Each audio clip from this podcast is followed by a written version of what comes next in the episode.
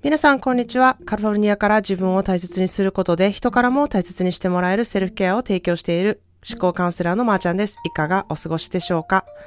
えー、先ほどインスタライブでワインのことを配信している、えー、ヤスさんとコラボで知ったんですけれども、あの、参加してくださった方、ありがとうございました。えー、ヤスさんはアメリカのシカゴ在住で、カリフォルニアと2時間の時差があるんですけれども、まあどちらもあの朝早くからのライブでですね、まあ私は顔がびっくりするほどむくんでいたので、あのそれを見たい方はぜひインスタの方のライブをね、ヤスさんのアカウントから、えー、見てみてほしいなっていうふうに思います。まあヤスさんはね、朝方だっていうふうにおっしゃっていてですね、もう相変わらずシャキシャキとあの爽やかで素敵なね、ワインまで開けてくださって、あの、彼はまあ YouTube でワインのこととかを配信してるんですけれども、まあライブ慣れしてはるののと、進め方がもう本当にプロ級ででしてね、あの、上手にまとめてくださいました。えー、やすさんのインスタと、えー、YouTube を概要欄に今日は載せておきます。えー、で、このライブではですね、あの、ヤスさんの本当に素敵なお人柄が出ていること、で、彼もね、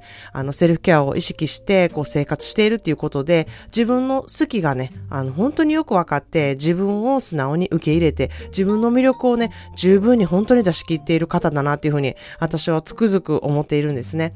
で、ワインとセルフケアについて私たちが思っていること、あの、ワインはただの飲み物以上の存在っていうテーマでね、今日はお話ししたので、えー、そのポッドキャストをね、今日はあの流してみたいなというふうに思います。ちょっと長めなんですけれども、皆さんにとって何か気づきになるといいなって思っています。そして何かしている最中に聞いてくださるととっても嬉しいです。それではどうぞ。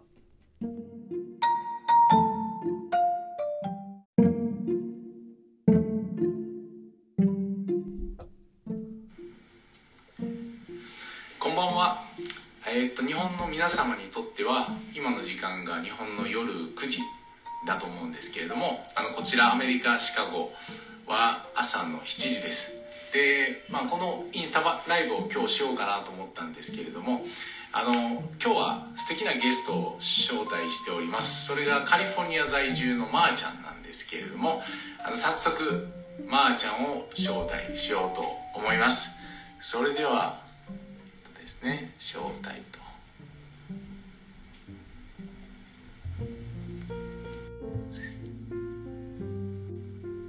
はいまー、ちゃんに招待が行きましたまー、あ、ちゃん入れますか？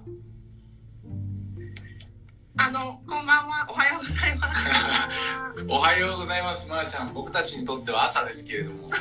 すよ。早朝なんですよね。よろしくお願いします。うん、よろしくお願いします。特にまー、あ、ちゃんにとっては朝5時っていうことだから。朝って言っていいのかどうかっていうところもちょっとあるんだけど。もうなんか朝早く起きて。うんそうですよね、まあ、アメリカってご存知かと思うんですけれども、まあ、時差があって僕の住むシカゴはセントラルタイムっていうような形で、まあ、2時間カリフォルニアと差があるんですよね。うんうんうん。うんそうですね。で、まあ、日本はちょうど9時っていうことで、まあ、この時間に、特に日本の方に向けてやるインスタライブっていうことに関してはねこの時間がちょうどいいかなと思って始めたんですけどね。うんうん、そうですね。はい。はい今日はよろしくお願いします。よろしくお願いします。で、まあ、まー、ちゃんはあの特にセルフケアスペシャリストでもあるんですけれども、まあ、ワイン関係でもビジネスをしてられるので、まあ、そこら辺のところのまず自己紹介からお互いいきましょうかね。私自身もね、あのまあ、ご存知でない方とかもいると思うんで、そうですね。自分自身に関してもね、話していこうかなと思うんだけど。うん。じゃあ、あの、そのワイン周りのことも含めた、まー、あ、ちゃんの自己紹介よろしくお願いします。あありがとうお願いします。えー、私は、えーと、カリフォルニア在住30年になる、えー、セルフケアをオンラインで、えー、教えている、えー、まー、あ、ちゃんと言います。えー、もともとは大阪出身なんですけれども、でえー、カリフォルニアには高校留学としてきたんですけれども、いてたところがナパバレーだったので、えー、就職したのが、えー、ワイン関係のお仕事をしてまして、まあ、国際的なマーケティングだったり、うんあのまあ、イベント関係だったりとか、そうそっち系のお仕事を、えー、ずっとしていました。で、今は、えー、一つのワイナリーで、えー、マーケティングああるいは、えーイベントっていうようなことを、えーリモートワークとして、えーやっております。イベントの時だけそのワイナリーに行くっていう感じで、えそういうような働き方をいただいましています。で、まあ、ずっと私はあのワインが好きなんでだったんですけれども、まあ、特に赤ワイン、えカベルネソービニョンとかピノノワールとかが私が一番好きな、えワインですね。うん。えまー、ちゃんってじゃあ高校を卒業してすぐに一番最初に働いたとこっていうのがそのワイン関係ってことそうですね。一番初めにあのその頃は新聞とかで見てうん。なんか求人とかを見ててなんかワインの、えー労働協会みたいなところが、えーなんかレセプショニストなんかフロントのそのデスクの人を探してたのでそこに応募したって感じですね。ええまあ、それがナパシティの中の？そうです。ナパナパうん。ナパの市内ですね。ええあそうかそうか。でオフィスが、まあ、その後ちょセントヘレナの方に引っ越したんですけれども、まあ、ナパバレーの中でっていう感じですね。うん。でそこで、まあ、大体360ワイナリーぐらいがその組合の中に入ってるのでその全部のワイナリーを知ることができたのでええ。すごく美味しいお仕事というかなんかこうワイン業界に入るにはめちゃくちゃいい会社でしたね。本当羨ましい限りですね。この前何も知らずに。そうですよね。ナパに行ってきて本当にいいなと思ったんですよね。でナパ、まあ、あの訪問したワイナリーっていうのは結構北の方のセントヘレナとかあのうん。オークビルとか、ちょっとねナパ市から北の方に行ってたんですけどナパの市内もちらっと行ったんですけど、まあ、マーケットとかもおしゃれなところがあってでレストランとかもね充実しててなかなかいいとこだなって言って知ったんですけどそうなんですね。でもあの20年前から結構ガラッと変わったんですよねナパあって。そうなんだ。そうなんですよ。なのであのお店がたくさんあったダウンタウンの辺とか私も住んでたあのアパートがあったりとかあのしてたんですけどもそこが全部なくなってですねもう完全に違う街になってますね今。ええそっかそっか。そういう変遷があったんですね。そうなんですよ。じゃあやすさんのじゃあ自己紹介お願いします。そうですね。あの、はい。僕、あの、改めまして、ヤスなんですけども、あの、シカゴをベースにしてて、まあ、シカゴに来る前って結構いろんなとこ僕住んだんですよね。で、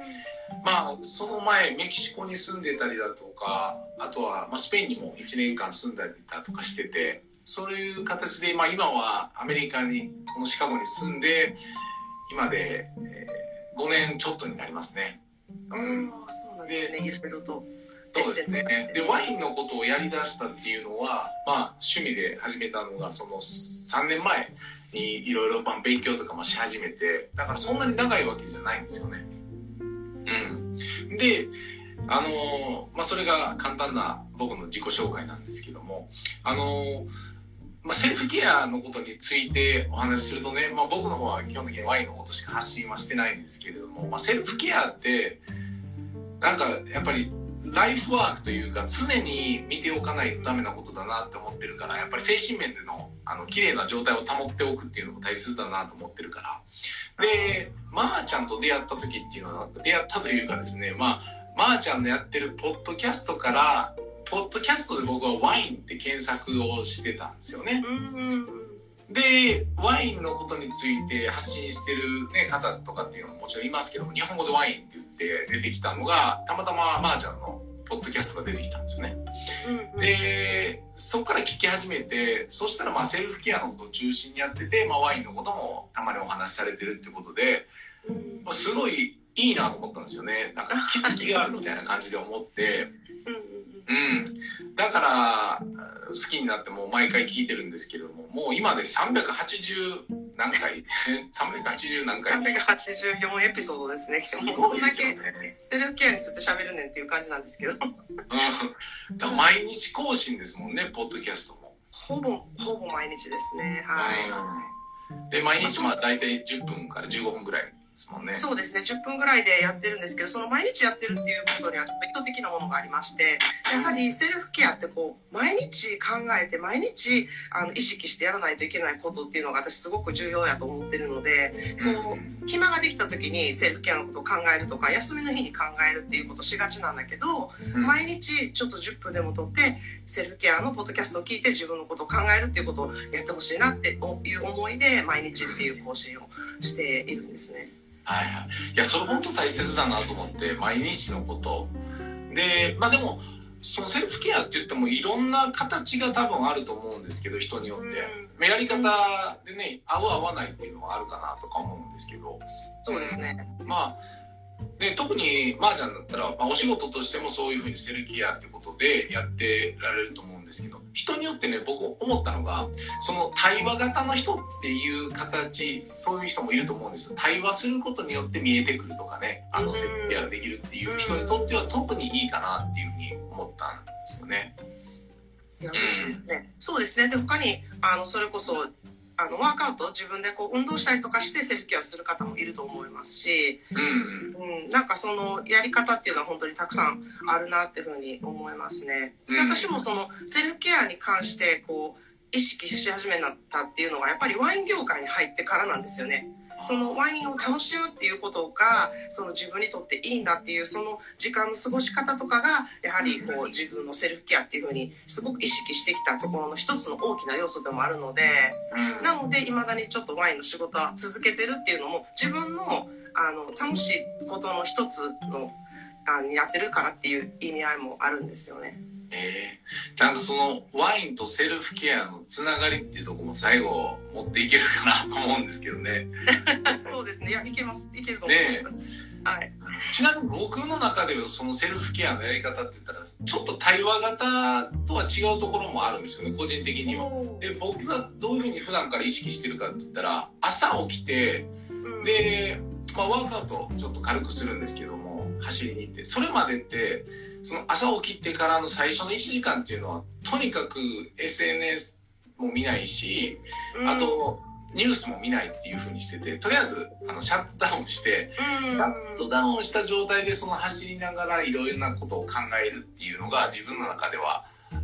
セルフケアになってるのかなっていうふうに思ったりもしてるそうやってあの決めてやるっていうのがやっぱりすすごい素晴らしいなって私は思うんですよね。なんか自分がこうした方が気持ちがいいとか、こうした方がなんかマインドがすごくいいなっていうふうに思うことをまず決めてやるっていうところがすごいもうセルフケアなんで、まあ、やすさんそれすごいやられてるなっていうふうに思いますね。こうこういうところはシャットダウンして朝はこういうふうに過ごすっていうふうに決めてやるっていうところですよね。えー、そうですね、まあ、皆さんねご参加いただいてる方もいるのでね、セルフケアっていう意味でどういうことやってるのかなっていうのがあれば、ぜひなんかコメントなんかもいただけたら嬉しいなとそうですね。皆さんどんな感じでやってらっしゃいますか、ね、うん、そっから僕にとっても学びなんかもあるかなとか思ってて。うん。で、あとはまあ僕、その、たまに一人旅行きたくなるというか、行く必要があるみたいな感じで、一人で旅してるとわかります。うん、はい、結構ね、その自分との対話っていうのができる時間があるから、だからまあ、あの、昔だとよくジャーナルを持ってってたんですけど、まあ、今だったら、まあ、ラップトップ持って行って書きながら、いろいろ思考の整理っていうのをやったりとかしてますね。ただそれはまとまった時間にっていう感じで、なんか整理したい時とかって感じなんで、まあでもセルフケアは毎日、毎朝やってるっていう。いや素晴らしいですね。私もあのヤスのこと知ってからあの YouTube を見たりとかしててすごいエネルギーのある方やなって思ってそういうやっぱり思考とかを整理して自分はこういうこと発信したいとか自分はこういうことが好きだっていうのをすごくうまく情あの情報をね取り入れて発信してる人だなと思ってエネルギッシュさとかあの情熱のある感じの方とかそのワインに関してのあのこういうことをやりたいなってことをやってる方だなっていうのをすごい受け取ることができましたよねやっぱりあの YouTube を見てると。あでいや三国語をすごくうまく使いこなしてるところもすごい素敵やなって思いましたしまだまだ私は2カ国語で終わってたらあかんなっていうふうに思います。いや今ちょっと YouTube に関してはね更新できてないところとかもあっていろいろなんかプライオリティ的にねちょっとだけあのまあ休止してるような感じなんですけどまた始めようと思ってて6月から。うん、っていうふうには思ってます。でもその情報発信っていうところで言うとね、ちょっと僕も、あの、まー、あ、ちゃんの話も聞かせてもらいたいなと思うんですけど、まあ、皆さんもそうだと思うんですけど、何らかの形でインスタグラムとかでも投稿するっていうのは情報発信になってると思うんですけど、なんかそのエネルギーとか、まあ、情熱っていうのも必要だと思うけど、僕、その、まー、ちゃんの活動を見てて、すごいなと思うのはその毎日講師まずポッドキャストやっててであとインスタグラムなんかもちゃんとね頻繁に出しててで、あとは、何ですかあの、まあ、ツイッターもそうだし、ノートなんかも書いたりだとかして、そのアウトプットの量って半端ないなって常に思ってたんですそう。なんですよね。なんか、あの、私、プライベートのインスタグラムも、インスタグラムっていうものができた日からやってるんですよね。うんで、プライベートの方はもうすごい写真の量で、もう子供の成長とかも全部そういうのも撮ってきたっていうのもあるんですけど、自分のジャーナリングみたいな感じで使ってるので、うん。あの、誰かと繋がるっていう感じでは全然使使ってなかったんですよね、個人的なものは。はいはい。で、まあそこで知り合った人とかもないるんですけれども、もうかもう十何年ぐらいやってるのかな。なので、なんかこうアウトプットするってことにすごく慣れてまして、で、そこが、まあ自分のちょっと強みやなっていうふうに思ってるので、そこをなんか活かせることを、まあお仕事でもできたらいいかなっていうふうに、うん、思ったり、あの、してやることを、こう、進めてやっていたっていう感じですね。なので苦じゃないんですよね、全然。うん自分が、こう、なんか、スパッとやれること、あと短時間でできること。うんあの躊躇する人っていると思うんですよ。こう投稿するときにえこれ出しそうかなとかこれでいいんかなとか。もう私秒なんですよね。もうパッてパッてもう考えない。それをもう自分がこれ発信すると思ったらもうやるっていうそのめちゃくちゃあの短時間でさっとやるっていうところが私は自分でキーだなっていうふうに思ってますね。うん。なんかね、花さんなんかも今コメントいただいてますけどね、あの、アウトプットが半端ないって、本当にみんなが、あのね、うん、賛同する、れあの、そうそうそう、本当に思うんですよね。麻雀のスタイルを見ててね、僕にはちょっとできないなとか思って、まあちょっと考えながら出しすぎるところもあるのかもわかんないですけどね。まあ YouTube でちょっとだけ休止してる理由っていうのは、やっぱりね、あの、いろいろ編集とかしてたらむっちゃ時間かかって細かいとこいやほんまにそれは大変だと思います。はい。そう。で、そうなってくると、その本当に5分の YouTube を作るのに、なんか10時間かかったりとかしてしまうんですよね。すると思います。ほんまにすると思う。だから、あの、皆さん、私、毎日更新してるんですけど、ポッドキャストの内容を考えるのに、まず1時間ぐらいかかって、あとうん10分で収録して、編集一切なしです。うん。なので、もう収録してすぐ出す。で、ポそれをまたつなげるのも、約15分ぐらいしか使ってないですね。ソーシャルメディアに出すっていうのとかも。うん。なので、あの、全然時間的にこう躊躇することが一切ないっていうところを、まあ、自分の武器として使ってるっていう感じですね。うん、そうですね。あと、まあ、アウトプットしながら、その自分でインプットできるっていうところもあるから、まあ、アウトプット本当に最大のインプットであるっていうことを僕はモットーに、いろいろインスタグラムとかも始めてるところがあって、で、もともとはインスタグラムを、ワインの勉強に使いたいなとか思ってて、で、ワインのことを投稿すると、その投稿する前にやっぱ調べるいいやー本当に、うん。毎回私読ませてもらってるんですけど、いやすございちゃんと調べてちゃんとあのき本当に雑誌の記事みたいな感じに書かれてるからいやすごいなって。ある意味私はそういう感じのことがまたできないタイプの人間なので、うん、すごく素敵やなっていうふうに思って見させてもらってます。ああ、嬉しいな。で、まあでも大切なのはここで、本当に継続することっていうのと、あとは、あとは改善ちょっとするっていうね、ちょっとずつの改善。だから最初から完璧を求めずにっていうところなのかなと思って。そうですね。うん、なんかまーちゃんもね、途中言いましたよね。最初はパッとやりやり始めて、で途中から、なんかね、あとはマイクを買ってみたりだとかして、ポッドキャストのね、音質をもっと良くするみたいなことやったりだとか、そういうことかなと思って、で、自分自身もその、インスタグラムとかもそんな得意じゃなかったって言ったらおかしいけど、まあね、あの、学びから最初は何も考えずにさって出してみて、あ、ハッシュタグというものがあるのかって、ハッシュタグじゃあ使わない手はないのかなと思って使ってみたりだとか、で、ね、その後は、まあ、いろいろな人とコラボ的なこともやれるのか、こうやってインスタライブもできるのか。っていうこととかも、まあ、ちょっとずつのけあの継続プラス改善でできてきてるのかなとは思っててね。うん。いや本当に全てそんな感じで動いていくんじゃないかなっていうふうに私は考えていてですねあとやっぱり完璧を求めてたりとかこう失敗を恐れてたらなかなか前に進めないっていうことがあるのであのなんかそこって私結構子供から学ぶことが多いなと思って子供ってもやりたいっていうのが先やからなんかやるじゃないですかそうすると転んだりとかなんか手怪我したりとかなんかそういうことをやりながらこう前に進んでいくところを見てなんか大人ってそういうとこ書けるなってめっちゃ思うんですよね。なんかもうちょっと挑戦していってなんか痛いことも起きながらこうあのやっていくっていうのがやっぱ楽しめたら一番いいなっていうふうにあのそうですね。うん。すいません、ちょっとなんか今、落としてしまいました。失礼しました。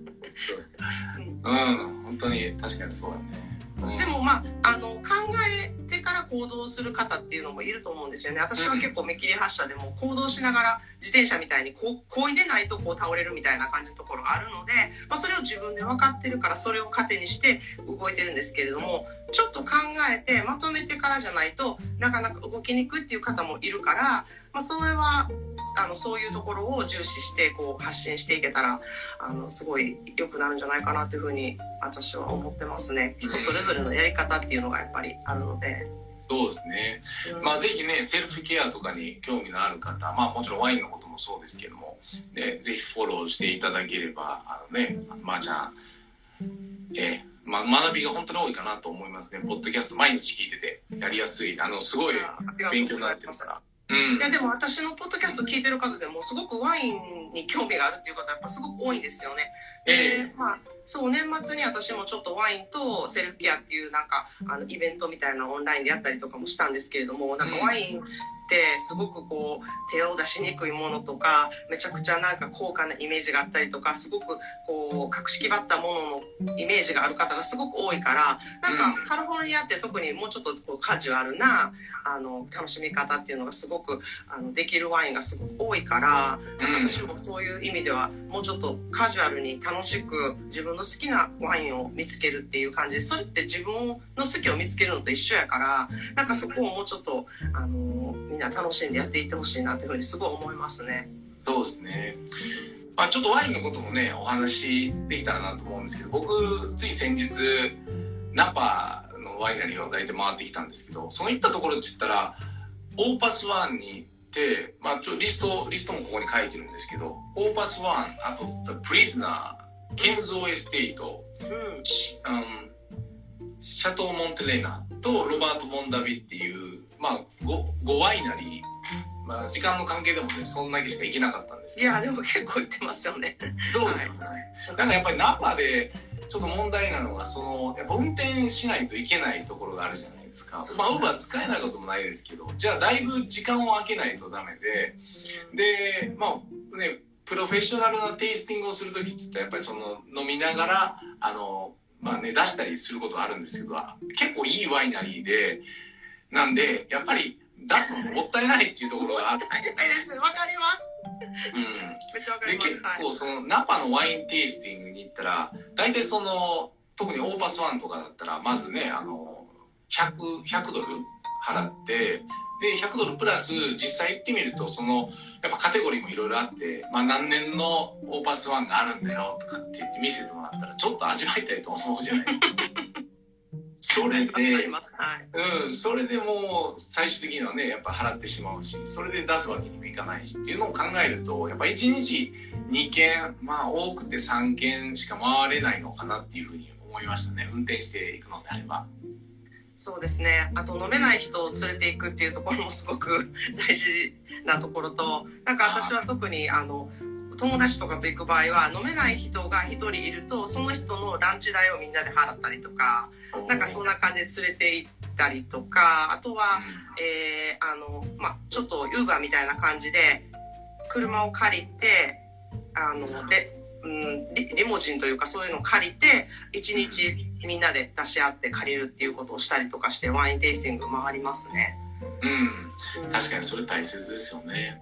なんかコメントいただいてて、ブエノスディアスやすっていうことで、ブBuenos días。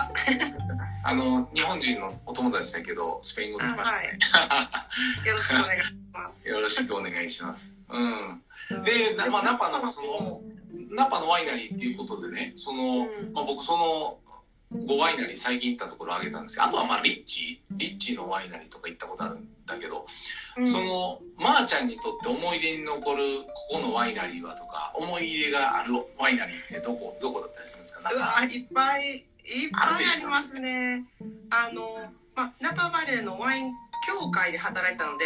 あの、オーナーさんとやっぱり知り合うことがすごく多くてですね、ワインメーカーの方と知り合うとか、また、あの、ワインのオーナーの方と知り合うってなると、その人たちの思い入れ、ワイナリーに対しての思い入れとかやっぱり知ることができるんで、それってこう、なんていうか、職人さんの、あの、思い入れをこう、こう、あの、教えてもらうっていう感じになるので、その、そのワインに特別なやっぱり思いを抱いてしまうんですよね。そのワインメーカーさんを知ったりとかすると。うんなので、こう、なんかちょっとひいきしちゃうというか、あの、スーパーとかで見てても、あ、これあの人が作った人なんやなって、その作り手の顔が見れたら、やっぱりちょっと愛着が湧くみたいな感じで、なんかそういう思いする、あの、ワインがたくさんあるんですけれども、まあ一つ私がすごく、すごくひいきにしてるところが、あの、フロフロッグズリーワイナリーっていうところですね。あうんフログスリーは、えーオーガニックで全て回しているすごくエコなワインなりなんですね。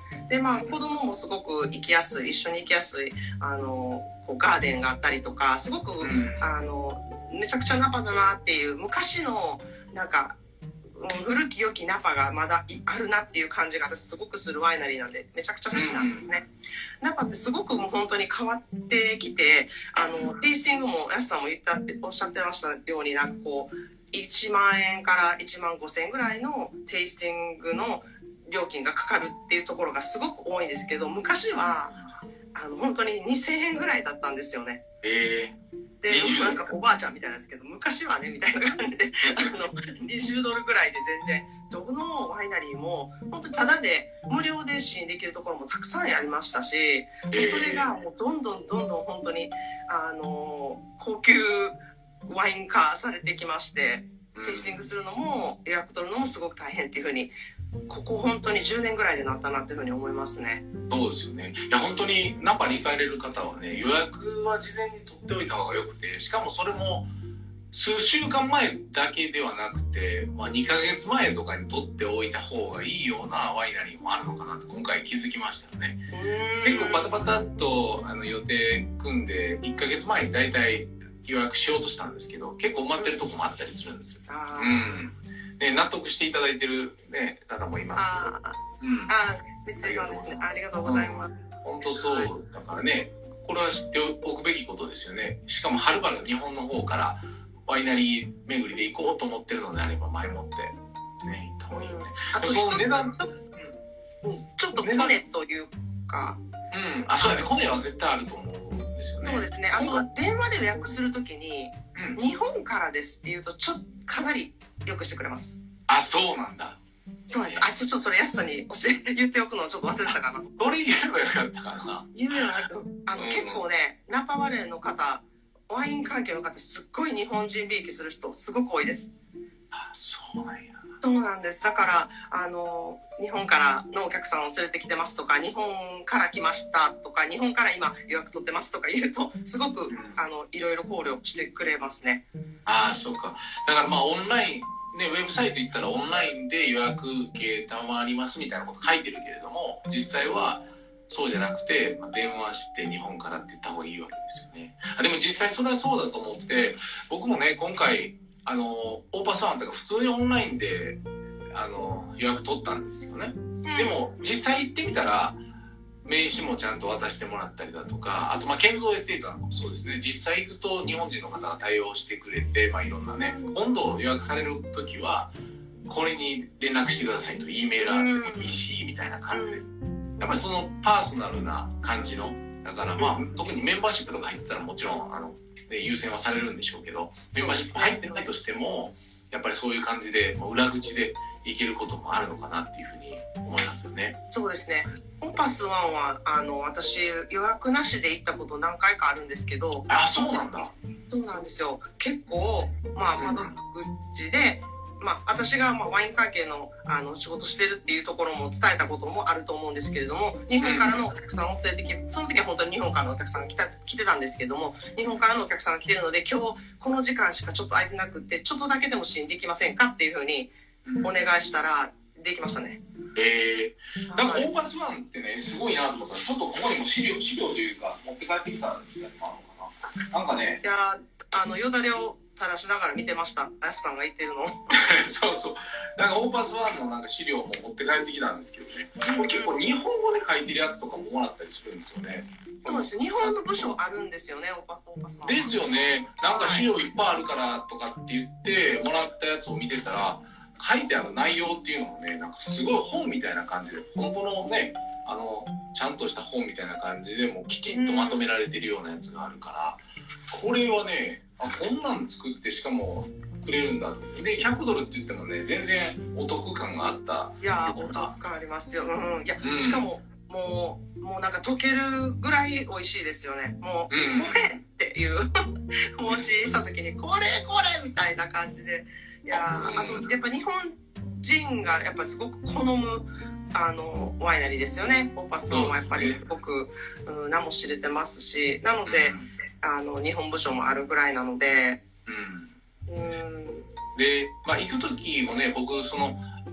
まあ、変な話ですけどいいお客さんになるっていうのも結構大切なポイントだなっていうふうに学びもあったんです。素でなんでかっていうとねやっぱりまあある程度コンスームするっていうのもねあの、まあ、あある程度いいレベルのワインを、ね、テイスティングさせてもらうっていうのも一つだけどやっぱりその興味を示すっていうところで僕はワインを勉強してるんだっていうことでいろいろ話すと向こうもやっぱ喜ぶじゃないですか。生産してる人アテンドしてる人。そしたらね結構特別待遇でしてくれたりとかして本当はワインテイスティングだけの話だったんですですけど実際はワインツアーに行かせてくれてそのワインの生産現場とか樽が置いてあるとことか見せてくれたりだとかっていう特別扱いをしてくれたりする場合もあるんですよね。うんうん、いやそれはでもやすさんのあの、うん、人柄とかがやっぱりすごくこうやちゃんと見えてるから対応してくれたんだとすごい思います。で私もうん。あの行く側でもありますけど私はワイナリー側としてあの提供する側のあの仕事もしているのでこうどっちの感じもやっぱりすごくわかるんですよね。なのでこうすごく興味がある方にはあこれやったら喜ばれるかなっていうことをやっぱりこっちがあの提案提案したいなっていうふうに思うのですごくそういうこともやるので、やすさんみたいな方が来たらやっぱりこれもあれもって見せてこの人に宣伝してもらおうとかこの人に楽しんでもらおうっていう思いがやはりワイナリーにはすごくあると思うのですごく上手にそれをあのやる方だなっていうのはすごくわかります。あありがとうございます。どえ今あのまー、ちゃんはどれぐらいの割合でアメリカ日本の方々も多いと思うんですけど今来ていただいてる方ってその割合的に言ったらアメリカワインってどれぐらいの割合で飲んでるのかなと思って日本の方ってどうなんだろうアメリカなんかもし。アメリカのワインですか？うんアメリカワインと、まあ、ヨーロッパのワインとかねあのあとはチリだ。あ日本だったらチリのワインが一番輸入されてる。ーそうですよね。私も日本に帰ったらチリワイン飲みますね。そうですよね。ボリュームで言うと断然ですもんね。で、アメリカって、皆さんご存知かもわからないですけど、そのアメリカって生産量で言ったらどんなランキングかって言ったらわかるのかな？生産えっ、と、えーカリフォルニアのワインですか？うん、あの、アメリカ全、アメリカじゃなくて世界全体で言ったら、アメリカワインの生産ランキング的に言ったら、国で言ったらどれぐらいなのかなってわかる。あちょっとそれはわからないかもな。予想でも言っていただける方がいたらね、もし言ってい本ただけ当ですね。誰かご存知の方、うんなんか私僕は実は答えは知ってるんですけどね。あ、そうなんですか。え そうです言ってください。まあ、あの順位的に言1番が、まあ普段だったらそのフランスイタリアが競争してるんですけど2021年に関して言うとうんイタリアが生産量っていうところで言うとね断然トップだったんですよね。でまあ2021年は特にねフランスはちょっといろいろいろんな災害もあったりとかもして、ねうんあの生産量が減ったところもあるんですけどだからまあイタリアフランスその次がスペインってなってその次にアメリカが来るんですけどね。あ、でも結構上なんですね。結構びっくりしました。もうちょっとヨーロッパ占めてるのかなって。うん、ただここで問題がある問題があるっておかしいんですけどまあ世界のしワイン消費量のランキングで言ったらどうかっていうと実はそれがアメリカがナンバーワンなんですよね世界えでってことになると結局はアメリカの生産者にとっては輸出するメリットっていうのはそこまで感じなくなって特にナパとかだったらナパのね特にブティックワイナリーの生産者とかだったらわざわざ輸出マーケットに頑張ってね輸送費とかもかけたりだとか関税とかも取られるわけですから。うん。それだったら、まあ、地元のサンフランシスコ、ベイエリアとかのねあのお金持ち富裕層に売った方がいいっていう感じになってきたりもしますよね、メンバーシップとかで。そうですね。あるところもあるんで。だからね、その日本以外、あ日本以外というかアメリカ以外の人にとってはそこまでアメリカワインっていうのがす近いものじゃないのかなっていうふうに思ったりと確かに。うん、私が今働いてるワイナリーも海外とか全然目向けてないですからね。ど。れだけ地元で地元の、えーレストランに使ってもらうかとかあの、うんここでしか売ってませんよっていうあの売り方にこう、うん、力を入れていったりっていう感じのことをすごくやっているので確かにそう思えば国際的に出していこうっていうことは全然考えてないなっていうのは感じますね。そうですね。うん。なんか後で入っていただいた方も結構いるので、ちょっとだけちらっと僕から説明しておきますと、あの、まー、ちゃんは今カリフォルニアに住んでて、それで、あの、セルフケアのことを中心にやってるんですけども、ワイン業界にもいる方で、それで、このポッドキャストとかを通じて知り合って、それで、あの、今このインスタライブを進めてます。もし何かコメントがあればぜひお願いします。はい、よろしくお願いします。はい。で、僕の方はですね、大体アメリカワインと、あの、まあ、10本飲むとしたら、10本のうちの5本がアメリカのワインっていう感じにしてるんで、でアメリ、せっかくアメリカにいるんですし、やっぱり輸送コストとか、最近は、ね、やっぱり輸送コストが上がってきてるっていうところで、まあ、僕の本業の方のはそういう仕事もしてるんですけれども、で、やっぱり、まあ、関税の問題とかもあったりもしてて、一時特にね。で、やっぱりアメリカワインがある程度お得に感じるところがあるんですよね。うんまあ、って言っても安いわけではないですけれども。で、だからアメリカワインが5本で、あとはまあメキシコワインのちょっとオタク的なところがあるんで、メキシコワインもわざわざ取り寄せてみたいなことをしてて、それがまあ10本中でもあんまり飲めないんで、あんまり手に入るので1本。あとはまあね、フランスだとかスペインだとか、まあ、あとはね、うん世界のワインって感じかな、割合的には。うんそうですね。私もやすさんのを見てると、こういろんなあのワインをうんこう取り入れてるから、私はちょっと結構あのナパソノマっていうところに厳選されてるところがあるから、自分で好きなものをと取り取り入れてるっていう感じなので、なのですごい勉強になるんですよね。あ、こういうあのオースティンホップとかも私すごい興味があって、あのやすさんが乗ってたので、うんはいなんかそういうこと情報を得れるってやっぱすごく嬉しいなって思って見てますね、いつも。うん、そうですね。偏りがちになるので自分が好きなものをもうずっと買っておいたりとか、まあ、ここの地元のワインをずっと飲んでたりとかすると他のことってあんまりあの情報入ってこないので、ううんん、そういうところがやっぱすごい素敵やなって思いますね。そうですね。 Austin Hope は僕が一番大好きなメンバーシップになってるところで、まあ、 jammy なスタイルの、うんまあ、程度、その、すごい ripe されたグレープかもしれないですけど、僕は個人的にはものすごい好きなところで、で Paso Robles があるんですけどね。ああそうですよね。やっぱりそのカリフォルニアワインといっても、そのナパとかソノマとか行くよりも、やっぱ Paso Robles とかだったら、ある程度 walk-in できるところも多いですし、うんうん、まあ、ちょっと approachable なところがあるかもしれないですね。そうですね結構ワインカリフォルニアワイン通の方ってパソロボスとか行ってる方すごく多いですねあとサンタバーバラの辺とか、ああ、そうですね。うんサンタバーバラのすごいおしゃれな。うそうんで。すねあとはセントラルバリーの辺とかですね、まあ、ローダイのあたりとかもそこは結構大量生産に作られてるワイナリーがすごく多いんですけれども、まあ、ロアトモンダミの,、えーあの違う、えー他のラベルを作ってる会社とかもあるんですけれども、まあ、そこはすごい大量生産ですよね。もうびっくりするぐらいタンクの数とかうん。ボトルも1分に270本コルクをこう詰めるとかなんかうん。全然生とは違う規模のあのワイナリーがすごいたくさんあって。うん、確かにね。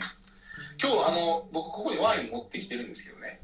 スタックスリープワインとかって行かれたこととかあります？ありますすごい好きではいええそうなんだ。僕これ、このボトルに関して飲んだことがなくて、一応みんな、多分日本の時間だったら、今ね、9時半とかですもんね。だから多分、ワイン飲まれ、飲まれながら、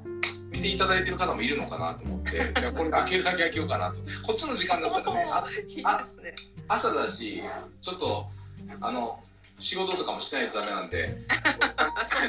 くさん飲むことはできなくてまあ、ちょっとちらっとテイスティングだけってことになるとは思うんですけれども、まあ、軽くテイスティングっていうところで。で、カリフォルニアのワインって言ったら、まー、ちゃんにとっては、あの、え、何の、ブドウ品種的には何を選んで、そうですね。なんか私はどっちかっていうとあの、うん、すごくこうなんて言ったらいいのかな。まあももともとナパのキャベルネがもうすごい好きだったんで、うん。あ三江さん地元の九条ワイン飲みながら見てます。あいいですね。えー、いいですね。日本のワインも飲みたいな。私も飲みたいです。そう、だからね、どうしてもこっちにいると、その日本のワインが手に入ることがないから、うーん。だから、なかなか飲めてないんやけど、ほんまですね。ね。で、まあ、久しぶりにもう実家も帰ったりもできるかなっていう風になってきたんだね。うん。そうですね。で、日本の方もね、あの、隔離期間っていうのが短くなった、もしくはなくなってしま、なくなってるから、だからそろそろ日本に行った時にはいろいろ日本のワイン飲みたいなと思ってて。で、僕が日本のワイン手に入れへん、手に入れへんって言ってるから、結構日本から友達が来た時なんかでも持ってきてくれるようになってるんですよね、最えー、いいですね。近。なんかね、ちょっと待ってくれね。あ、あるかな。えあどちらの国にお住まいえ私たちね2人ともアメリカですってヤスさんは、えー、あそうですで、えー私はカリフォルニア在住ですよろしくお願いしますえーでもなんかそういうふうに自分がこう興味があることってあの、うん伝えるってすごく大事でそれもセルフケアの一環なんですよね、私はこういうことに興味があるとかこういうの欲しいと思ってるっていうことってやっぱりそういうふうにあのこうしてあげようっていう人が出てくるのでそういうことを伝えるとかってすごく大事なことだなって私いつも思ってます。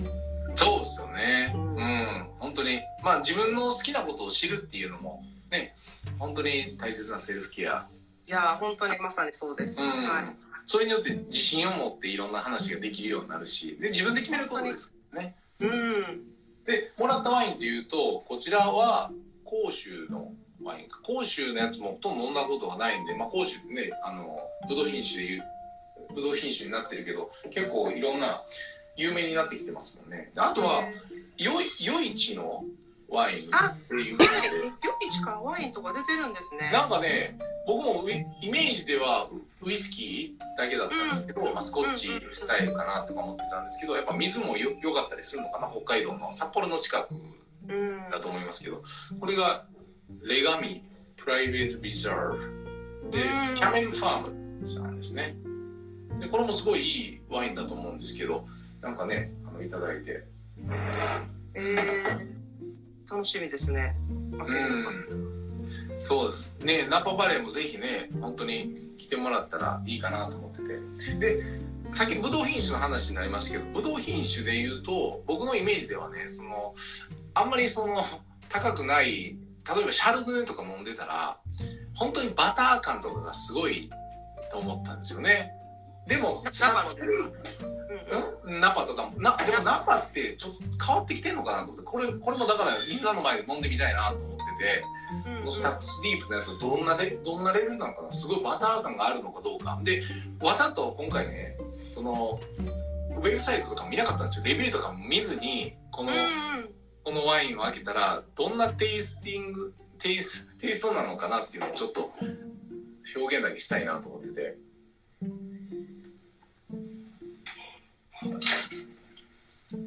やっぱり樽熟成感っていうのはあるけどでもすごいエレガントな感じかなこれの方が。うん。なんかバター感ですごい有名なのが Rombauer とかはめちああゃくちゃそうそうそううんバター感のあるシャルドネ。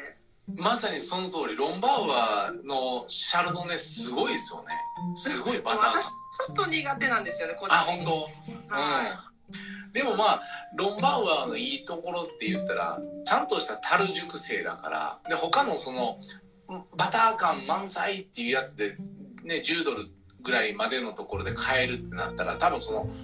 なんかチップ入れたりだとかなんかいろんなことしてると思うんですよねそうですねそうですね。自然な感じって言ったら多分ロンバーワーとかだったら自然な感じで、うん。樽熟成から malolactic fermentation っていうところから、まあ、あの、うん。取ってきてるバター感、バニラ感とかだと思うんですよ、そうですね。もうなんか昔ながらのもう老舗っ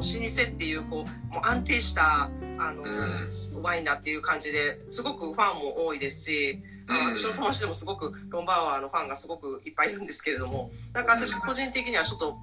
バター的なものよりもうちょっとこうすっきりした感じの方があの、うん好きですねスタッグズリップとかも本当にすっきりした感じだと思いますし、うん。うん、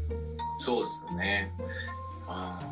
まあ、そんなこんなでワイン話も盛り上がってきましたけれども、そろそろ、あの、締めのところの、ワインとセルフケアについてちょっと語っていきましょうか。あ そうですね。ワインとセルフケア、そうですね。やっぱりあの同じようにこう今までちょっと話してきたことにも上がってたんですけれども、自分が何を好きかって知るってすごいやっぱり大事で、このあの特に日本の方って私ワインの,、えー、あのナパバレーに連れてったりとかしてると、ここの何々が美味しいから行きたいっていう人がやっぱり多いんですよね。うんでそこから入るのも全然大事だと思うんですけれども全然知らないところでそのやすさんも全然レビューとかもあの知らず別に行ったって言ってらしたように何も知らずにやってあのちょっと飲んでみてあ美味しいって感じるかどうかっていうっていうそのそういうことをすごくやってほしいなってあの思いますね。確かにね。うんいや、それは本当思ってて、なんか、レビューって、まあ大切な時は大切だと思うんですけども、そのレビューだけじゃなくて、心の声に従う的なところっていうのもすごい、本当に大切だなと思ってて、やっぱリミットしてしまうと思うんですよね。で、今の世界って、例えば、 Spotify で音楽を聴いてるとしましょう。音楽なんかでも、大体自分の好きな好みのやつっていうのが流れてきたりするじゃないですか。で、その流れてきてるから、その枠を出ることができなくなってしまうっていうところ、アルゴリズムにね、その、そうなんでいいよみんなが言ってるからいいよって言ってくださいねっていう感じ。そうじゃなくて、やっぱりそれを抜けていった時に見えてくるものっていうのもあると思うから、時にはね、そのやっぱ自分の信じるようにやった方がいいですよね。先入観をなくしてね、うん。方が。うん。ちょっと情報を感じるのを先にするんじゃなくてまず味わってみる。まじまずこれはどういうものなのかっていうのを味わってみるってことをすごくあのしてほしいなというふうに思います。私もシャルドネはちょっと苦手なタイプなんですけれどもここのワイナリーのシャルドネはどうなんやろってやっぱりトライはしたいなっていうふうにいつも思っていてなんか自分はこういうのが苦手やってあの思い切ってしまうんじゃなくてその中でもいろいろあるのでそこにまずちょっとオープンになってもらっていろいろやってみるっていうこともすごく大事かなっていうふうに思いますね。確かにね。本当にイメージで言うとね、さっき言ってたような感じの、まあ、バター感って言ってたけど、まあ、ナパなんかで飲んでると、本当驚きのがありますもんね。その、ライトなエレガント感があってっていうようなワインもすごくあるし。うんうんうんうん。あとこう熟成させなくてもすっきり、あのもう今すぐ開けて飲めるものが多かったりとかそこもすごくカリフォルニアの赤ワインのあのすごくいいところかなっていうふうに思いますね寝かせなくても十分美味しく飲めますっていうところそうですね。ホーリーさんにも納得していただいてますけども、確かにそうですよね。うん。で、いや、それちょっと一つ勉強になりますよね。だから本当に、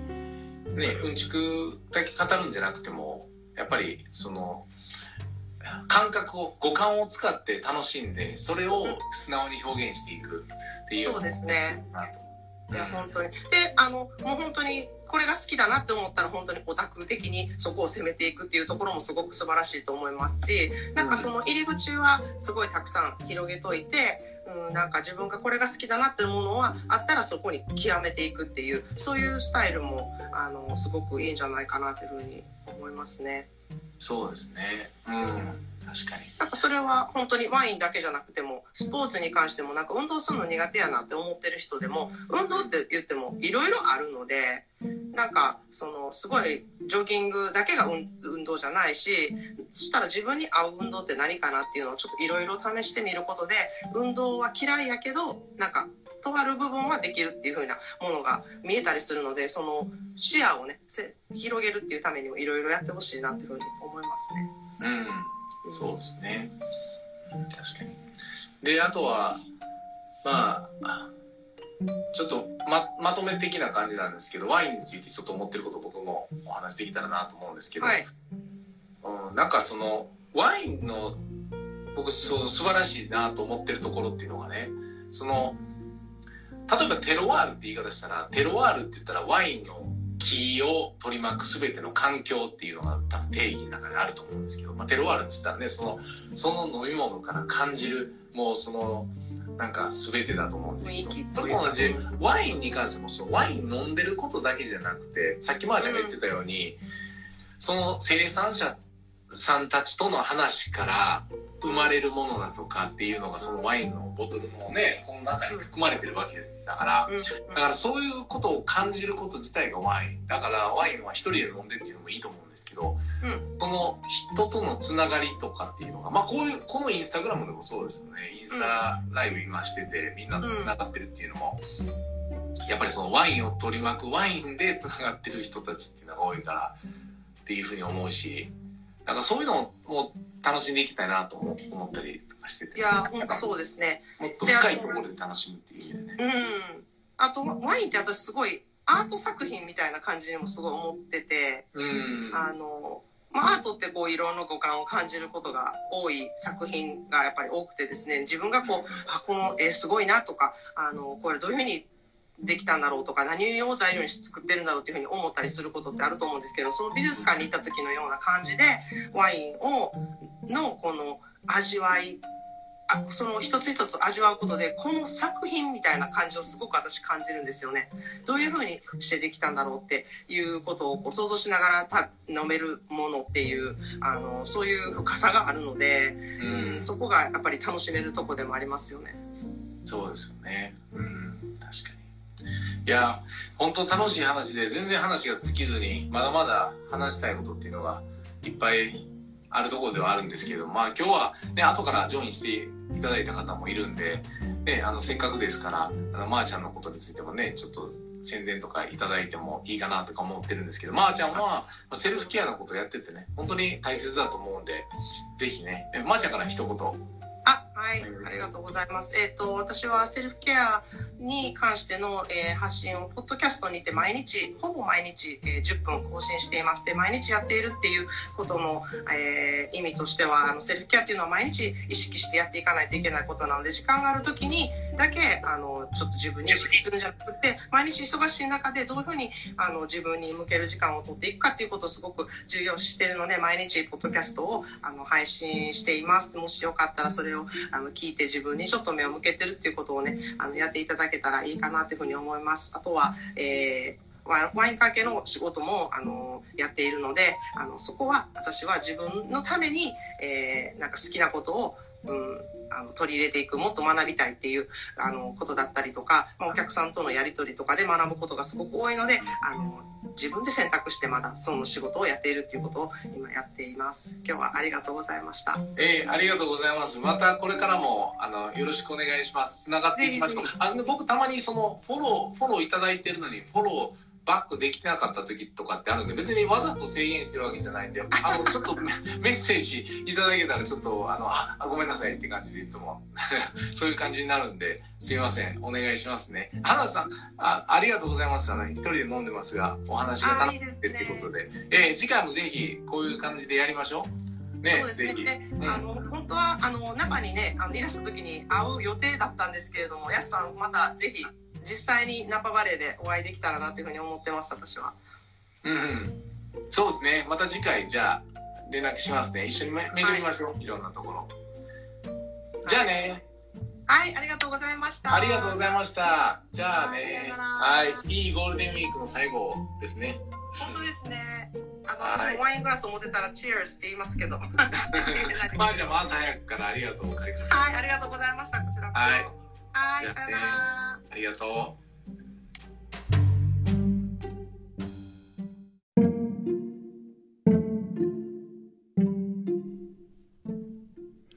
はい。ということで、えー、今日はやすさんとのインスタライブのコラボを配信したポッドキャストでした。えー、一つ訂正がありまして、えー、の、高校卒業してワイン業界へ就職したっていうふうに言ってるんですけれども、一応私大学卒業しています。あの、学歴がどうっていうことはないんですけれども、あの、一応訂正しておきます。えー、最後まで、あの、長いんですけれども、聞いてくださってありがとうございます。ワインにね、興味のある方はやすさんのインスタ、YouTube も、あの、ぜひ概要欄からチェックしてみてください。自分の好きなワイン、自分の好きな形でワインインをエンジョイすること、そこもまた一つね、皆さんの楽しみのエッセンスになったらとっても嬉しいです。最後にヤスさん、今日は本当にありがとうございました。またナパでワイナリー巡りをして一緒にワインをね、飲める日をあの楽しみにしています。それでは皆さんも今日も素敵な一日をお過ごしください。Thank you so much for listening. See you in the next episode. Have a wonderful self-care day.